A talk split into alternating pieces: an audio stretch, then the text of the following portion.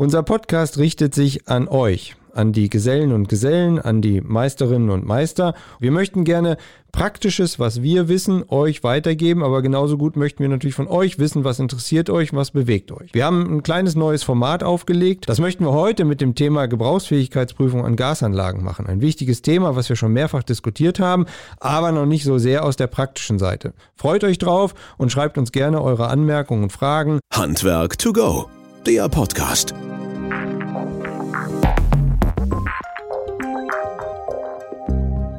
Ja, hallo und herzlich willkommen zu unserem Podcast Handwerk to Go. Schön, dass ihr wieder eingeschaltet habt. Wichtig ist, dass es praktisch auch funktioniert und dass ihr und wir auch erfahren, wie die einzelnen Tätigkeiten und Anwendungen in der Praxis funktionieren.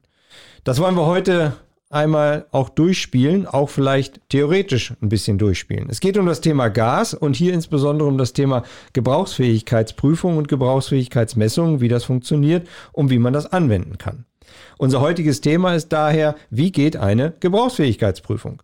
Mein Name ist Christian Weierstedt. Ich bin hier für den Bereich Produktmanagement Marketing zuständig und darf diesen tollen Podcast seit knapp über anderthalb Jahren machen. Wir freuen uns immer wieder über Feedback, Anmerkungen, Anregungen von euch. Von daher scheut euch nicht, gerne über unsere sozialen Medien uns zu kontaktieren und zu schreiben oder halt auch gerne unter podcast.wöhler.de, sodass wir darauf entweder reagieren können oder halt auch neue Folgen damit einplanen können, je nachdem, was ihr auch gerne an Themen haben möchtet. Unser heutiger Gast hier im Studio ist die Michelle, Michelle Gottwig. Herzlich willkommen und schön, dass du da bist und Zeit hast, Michelle. Hallo. Ja, hallo Christian, danke. Die Michelle ist Referentin bei uns in der Wöhler Akademie, ist gelernte Anlagenmechanikerin, SAK Heizungsbaumeisterin und äh, an verschiedenen Stationen schon Dozentin gewesen, praktisch aber auch veranlagt im Betrieb jahrelang unterwegs gewesen, also kennt in diesem Berufszweig so sich ziemlich gut aus und auch natürlich, was das Thema Gas betrifft, insbesondere die Gebrauchsfähigkeitsprüfung. Ist das alles richtig, Michelle, oder habe ich was vergessen? Ja, danke, Christian. Genau, das stimmt. Ich bin schon mittlerweile ein bisschen länger unterwegs, auch jetzt bei Firma Wöhler und als ähm, ja, weibliche Person auf dem Bau sozusagen groß geworden. Ich habe mich viel beschäftigt mit dem Thema Gas und wir möchten uns ja heute ein bisschen über die Gebrauchsfähigkeitsprüfung unterhalten, wie schnell und einfach sie zu absolvieren ist. Genau, man merkt immer dann bei den Referenten, dass die auch gerne erzählen. Deswegen ist mein Job da immer wieder zwischenzugehen halt, ne? Aber das soll auch so sein und das ist auch gut so. Da werden wir gleich mal gucken. Ja, ihr habt mitgekriegt, es geht um dieses Thema Gebrauchsfähigkeitsprüfung, also bei Gasleitungen, bei Gasanlagen, wann und wie oft und was gemacht werden soll und so weiter. Da gab es viele Rückmeldungen zu, auch zu unseren damaligen Treffen halt mit dem Fachverband SAK aus Niedersachsen in Engelhardt und deswegen greifen wir dieses Thema gerne nochmal auf, um da halt nochmal ein bisschen Licht ins Dunkle zu bringen, in Anführungsstrichen. Michael, ganz einfach gesagt, was ist denn erstmal diese ja, Gebrauchsfähigkeitsprüfung? Ja, eine Gebrauchsfähigkeitsprüfung, ähm, das sagt schon vielleicht der Name. Also es ist eine Leitung, die im Betrieb ist, also die ähm, ja von ähm, irgendwelchen Handwerkern produziert wurde, aufgestellt worden ist und installiert worden ist und ähm, zur Überprüfung, ob die Gasleitung noch äh, instand ist. Also ob sie kein Leck hat, ähm, wenn, wenn sie ein Leck hat, welche Leckmenge da ist, muss man was ändern, muss man was ähm, erneuern oder kann sie so weiter betrieben werden. Einfach, das ist dafür da, dass kein Gas austritt und im Haus alles sicher ist. Also Stichwort hauptsächlich Sicherheit, zu wissen, okay, da macht es jetzt nicht Bumm. Genau, irgendwie. zum Beispiel, ja, im schlimmsten Fall. das wäre das Einfachste dann hinterher. Okay, ähm, und da tasten wir uns jetzt mal so ein bisschen dran lang halt. Also du hast gesagt, in Gasanlagen halt, dass die Sicherheit gegeben ist.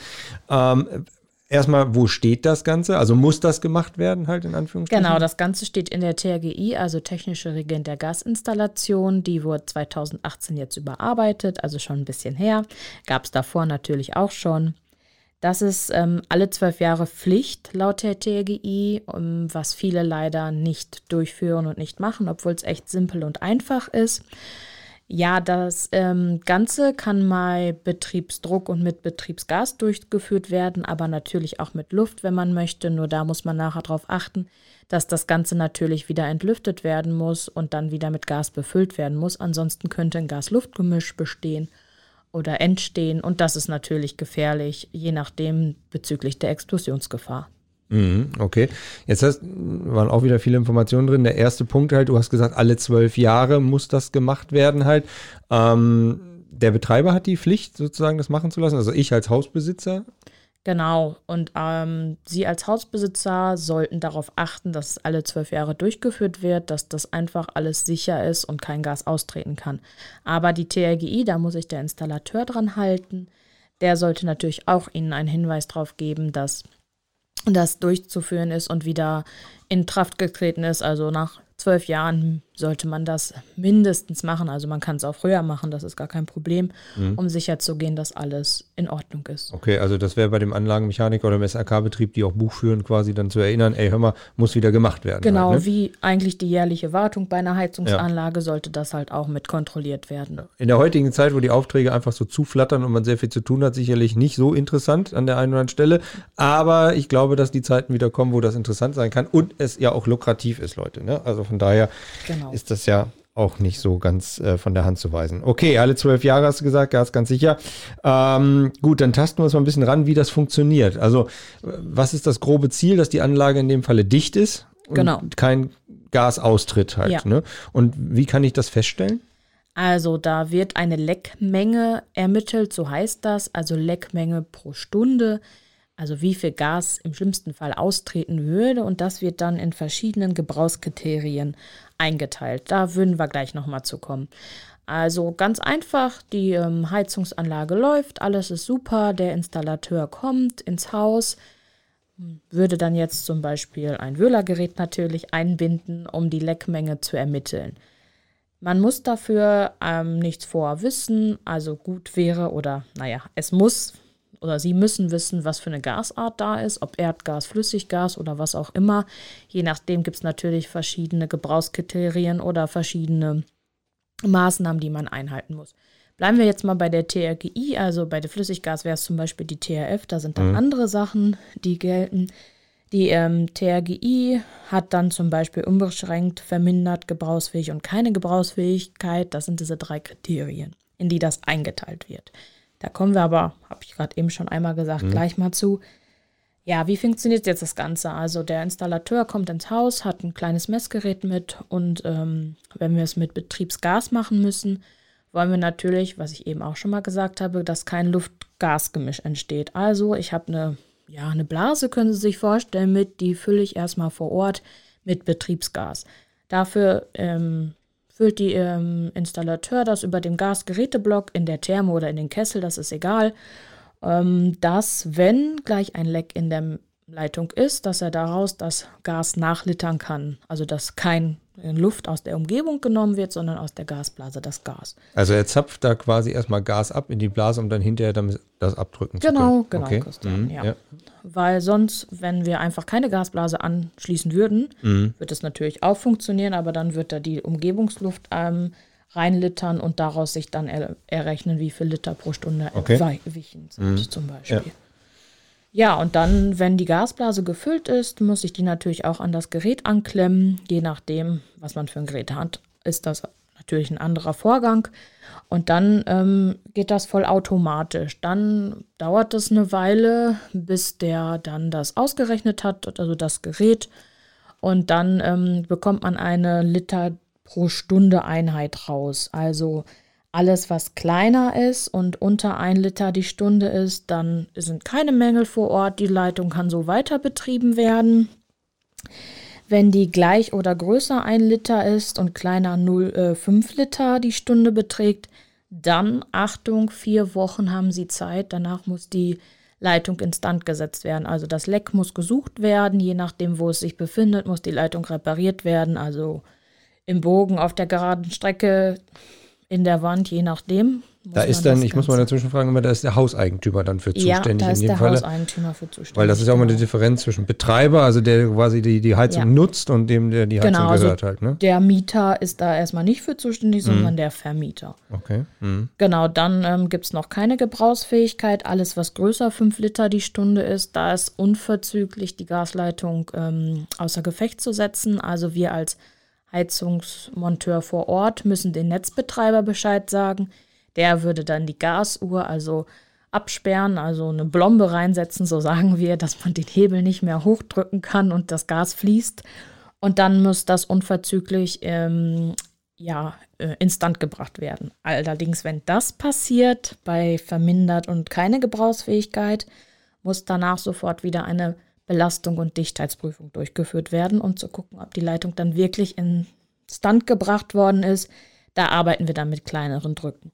Okay, das ist dann aber für den Fall, wenn die jetzt wirklich nicht, nicht richtig war oder undicht war, dann muss hinterher nochmal mehr geprüft werden, was du gerade gesagt hast, Genau. Dichtheit und Belastungsprüfung. Ja, Ne? genau. Okay. Wenn alles tutti ist, dann kann, können wir die ähm, Gasleitung weiter betreiben und in zwölf Jahren sehen wir uns dann wieder zur nächsten Prüfung. Mhm, Okay.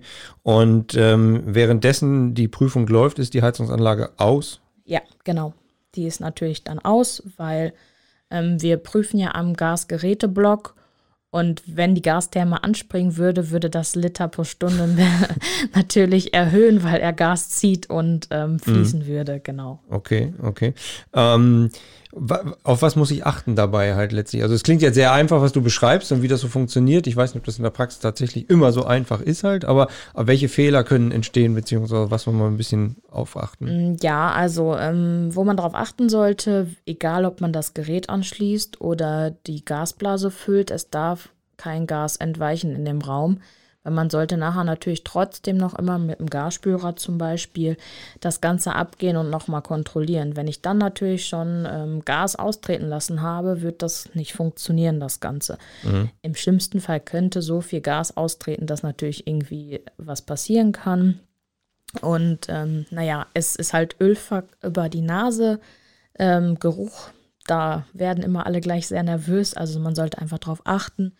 Zum Beispiel ähm, Gashahn schließen an der Therme. Dann kann ich ganz einfach meine Gasblase anschließen, also Gasgeräteblock, das Ventil öffnen, Gasblase anschließen, dann Gasgerätehahn wieder öffnen und dann kann ich meine Gasblase füllen. Und genauso na- natürlich umgekehrt, wenn ich sie wieder abmache, einmal wieder alles schließen und ich kann die Gasblase abmachen. Oder man hat zum Beispiel Schnellkupplungen vor Ort, dann kann man natürlich den Schlauch sitzen lassen, die Gasblase abtrennen und dann das Gerät anstecken. Okay. Und wie ist das dann, wenn ich die Messung fertig habe, quasi mit der Dokumentation? Ist das ein wichtiges Thema jetzt, so auch aus deiner praktischen Erfahrung heraus halt? Also Genau. stehen die Leute eigentlich dahinter, in Anführungsstrichen, gucken über die Schulter und sagen, oh, Hauptsache es riecht hier nicht und ist alles dicht oder so? Oder? Also eigentlich sind die ganz ähm, entspannt, es sei denn natürlich, es ist undicht, dann denken immer alle, oh Gott, oh, Gott sei Dank ist noch nichts passiert, was wäre wenn? Ja, das ist dann immer die Frage. Mm, Ganz wichtig ist zum Beispiel entweder vor Ort schnell ausdrucken mit einem Temposchnelldrucker. Ansonsten sind in der TRGI auch ähm, die Dokumentationspflichten und die ganzen Berichte hinten zur Verfügung gestellt von jedem. Also alles ausfüllen. Ganz wichtig ist Unterschrift, Datum und was für ein Mangel vorliegt. Wenn Sie jetzt aber vor Ort feststellen, dass Stelle X, warum auch immer, ähm, ja, nicht mehr fest ist oder so, sind Sie trotzdem vor Ort derjenige, der das bemängeln muss. Auch wenn Sie keine Undichtigkeit festgestellt haben, aber das wäre auch Verzug. Also Gefahr im Verzug, wenn diese Schelle abreißen würde, könnte das Rohr dann auch ja, runterrutschen und im schlimmsten Falle abreißen. Also vor Ort muss auch nochmal alles kontrolliert werden. Also jeder Absperrhahn, jede Schelle, ähm, irgendwelche Dichtungen, wer weiß, keine Ahnung. Das ist sozusagen die Sichtprüfung, also ob ein halbes Schwein, sagt man immer so schön, da dran hängt oder ein Fahrrad oder die ähm, Absperrhahn, also von der Gasuhr nicht, ähm, da kommt man nicht dran, dann muss man da halt auch drauf achten und das im schlimmsten Falle auch mitnotieren. Wie weit geht diese Sichtprüfung dann quasi von Hauseingang, also da, wo es ins Haus geht, Genau. bis zu der Feuerstätte selber oder Ja. bis zu der Gasuhr? Oder Genau. das kann ja auch manchmal über mehrere Etagen gehen, oder? Genau, das kann manchmal über mehrere Etagen gehen, vor allen Dingen in Mehrfamilienhäusern, wenn wir pro ähm, Etage eine Heizung haben. Da habe ich natürlich mehr zu tun als in einem Familienhaus, ganz klar. Also ab der Hauptabsperreinrichtung, bis die Gase ins Freie gelangen, da in, beschäftigt sich die TRGI. Also da bin ich auch für, für zuständig und naja, muss das Ganze kontrollieren. Okay. Gut, und das geht ja, wie du gerade geschrieben hast, mit relativ einfachen Gerätschaften. Das heißt also, das ist jetzt nicht so, so sonderlich kompli- kompliziert. Ähm, du hast jetzt schon etliche hier auch ausgebildet. Du wurdest ja auch ausgebildet in der Genau. Richtung halt. Ähm, äh, auf was sollte man da achten halt? Was ist wichtig halt quasi bei dem Werkzeug? Ähm, ja, guckt darauf, dass es kalibriert ist. Ähm, das ist ganz wichtig. Äh, auch, dass ihr alle Schläuche kontrolliert, dass sie richtig angeschlossen sind. Oder auch vor Ort, lasst euch nicht aus der Ruhe bringen. Also ich kenne das, wenn der Kunde hinter einem steht, über die Schulter guckt und ah, wie lange dauert das denn noch? Ja, wenn das Gerät noch nicht fertig ist mit Messen und die Zeit läuft, was wollt ihr machen? Ja, also bei der Dichtheits- und Belastungsprüfung zum Beispiel im Rohbau kann man noch was anderes machen, aber bei der Gebrauchsfähigkeitsprüfung, ja, steht man auf Deutsch gesagt daneben und mhm. guckt sich das an. Ja, ist halt so, ne? Ja, und mhm. dann neigt man schnell dazu, das einfach ähm, zu überspringen und auch weiter zu drücken, was auch meistens funktioniert. Aber in dem Prüfprotokoll, was man zum Beispiel dann ausdruckt, steht dann, dass man die Zeit nicht eingehalten hat. Mhm. Das sind so Sachen. Ähm, da sagt dann der Chef du, du, du. Genau, das, das kommt mhm. dann nicht so gut und der, derjenige, der vor Ort war, haftet halt. Ne? Mhm. Wie immer. Ja, da kommen wir zu dem nächsten Stichwort, was du gerade gesagt hast. Der haftet halt. Ähm, wer darf denn das überhaupt alles machen? Also äh, du bist jetzt als Meisterin sicherlich qualifiziert dazu. Genau. Ab welchem Zeitpunkt bin ich denn da qualifiziert und darf diese eine Prüfung machen? Ja, also ähm, jeder ja, im Betrieb sollte einen Meister vor Ort haben oder auch mehrere, je nachdem wie groß der Betrieb ist. Der bekommt dann die Erlaubnis vom DVGW mit einer Abschlussprüfung bei der Meisterprüfung im Gasbereich mit drei bekommt dann die ähm, Zertifizierung dafür, dass er das äh, machen darf und an Gasleitungen arbeiten darf. So nennt sich das dann. Und er muss euch einweisen, dass ihr das durchführen dürft für ihn. Also in der Regel erstmal dürft ihr das als Geselle draußen schon, aber nur weil ihr die Unterweisung von dem Meister bekommen habt. Also der, klar, der Meister haftet, aber ihr seid vor Ort und führt es durch, also seid ihr mithaftbar. Mhm. Das heißt also, wenn ich da mal nicht gesehen habe, dass dieses halbe Schwein oder das Fahrrad da dranhängt und hinterher genau. passiert irgendwas, dann bin ich als derjenige, der es ausgeführt hat, wirklich da auch dran. Genau. Und nicht der Alte, weil der es mir erzählt hat. Genau. Jeden mhm. immer der, der es durchgeführt hat und vor Ort war. Also klar, im schlimmsten Fall wird wahrscheinlich der Meister irgendwie Mitschuld bekommen oder so. Das weiß mhm. ich nicht. Jetzt ist Gott sei Dank noch nichts passiert. Mhm. Aber ähm, der vor Ort ist, der hat halt das wie immer der hat das Päckchen zu tragen und die Last. Okay. Und ähm, der kann quasi im Betrieb dann einen auch ein bisschen fortbilden, weiterbilden. Muss der denn sich dann auf dem Laufenden halten? Also, äh, genau, der Meister muss sich auf dem Laufenden halten und ähm, diese Zertifizierung äh, ja aufrecht zu erhalten. Das ist ganz wichtig. Dafür gibt es beim vom DVGW, also da, Deutscher Verein Gas Wasser heißt der, so DVGW, gibt es Weiterbildung, dass das Ganze weiter in Kraft getreten ist und er die Weiterbildung absolviert hat und weiter an Gasleitungen arbeiten darf. Man sagt alle zwei Jahre, das ist ganz wichtig. Und da bekommt man jede Menge Input wieder, auch Neuerungen der TRGI, was für ähm, Daten oder Kommentare. Es wird ganz viel in, den, in der TRGI immer mal noch geändert, mhm. weil draußen dann auf einmal auffällt, hm, das ist aber so nicht ganz umsetzbar. Ja, es sind alles nur Menschen, die das auch geschrieben haben und das wird da alles besprochen und nochmal, ja, einem sozusagen neu ans Herz gelegt, dass man das auch bitte alles beachtet. Also auch alle zwei Jahre da entsprechend aktuell und fit halten. Ne? Genau. Jetzt hast du ja vorhin so ein bisschen berichtet aus deiner praktischen Zeit heraus halt, was du so gemacht hast. Ähm, was ist dir da so aufgefallen? Jetzt mal so ein bisschen hier die Wöhlerwelt verlassen halt. Also was war da so ein Problem oder auch welche Sachen ja, hast du also, erlebt? Also zumindest gasseitig erstmal. Ja, das Hauptproblem ist einfach, dass das ähm, kaum jemand durchführt draußen leider. Obwohl es so einfach ist, aber ich bin mir sicher, dass sie das draußen einfach nicht wissen, dass das so einfach ist. Äh, ja, jeder hat schon mal von der Gebrauchsfähigkeitsprüfung gehört und auch von der Belastung- und Dichtheitsprüfung. Das wird, ähm, wenn die Neuanlagen gemacht werden, schon durchgeführt, aber Gebrauchsfähigkeitsprüfung, ja, die Betreiber sagen meistens, ja, läuft doch, was soll passieren? Aber es kann wirklich viel passieren. Es, man hört ja immer wieder von Gasexplosionen, das ist natürlich der schlimmste Fall. Aber man sollte da sehr vorsichtig sein.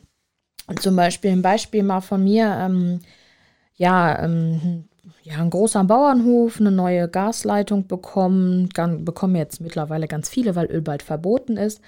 Und ähm, naja, es war ein alter Stall, der war renoviert, alles war in Ordnung, keiner hat sich Gedanken gemacht ähm, um der ja, Kupferleitung Erdgas, kann, war nicht isoliert, mit Schellen angebracht, alles ordnungsgemäß, aber das Ammoniak hat die Kupfer, das Kupfer angefressen.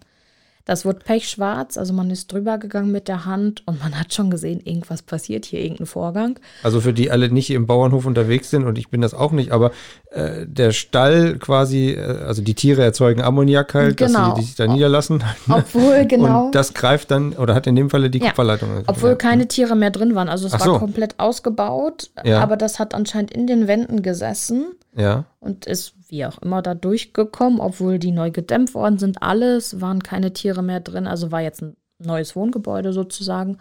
Und dieses Ammoniak hat das Kupfer tatsächlich einfach zerfressen. Also das war nachher wirklich, das konntest du mit der Hand durchbrechen. oje. Mhm. Und ähm, ja, warum das so passiert ist, keine Ahnung. Es haben alle gesagt, das ist dann das Ammoniak. Man hätte das Kupferrohr vielleicht schützen sollen. Dann haben wir das versucht und haben ähm, Isolierung drum gemacht und haben das Kupferrohr geschützt, aber das hat alles nicht wirklich was gebracht. Okay, und das heißt, im Endeffekt wurde die Gasleitung wahrscheinlich nach außen gelegt oder die Heizungsanlage Genau, die haben dann sozusagen ähm, das isoliert und einen Kasten da drum gebaut, dass es noch besser geschützt ist, mit Glaswolle und so, dass das Ammoniak nicht an das Kupferrohr kommt.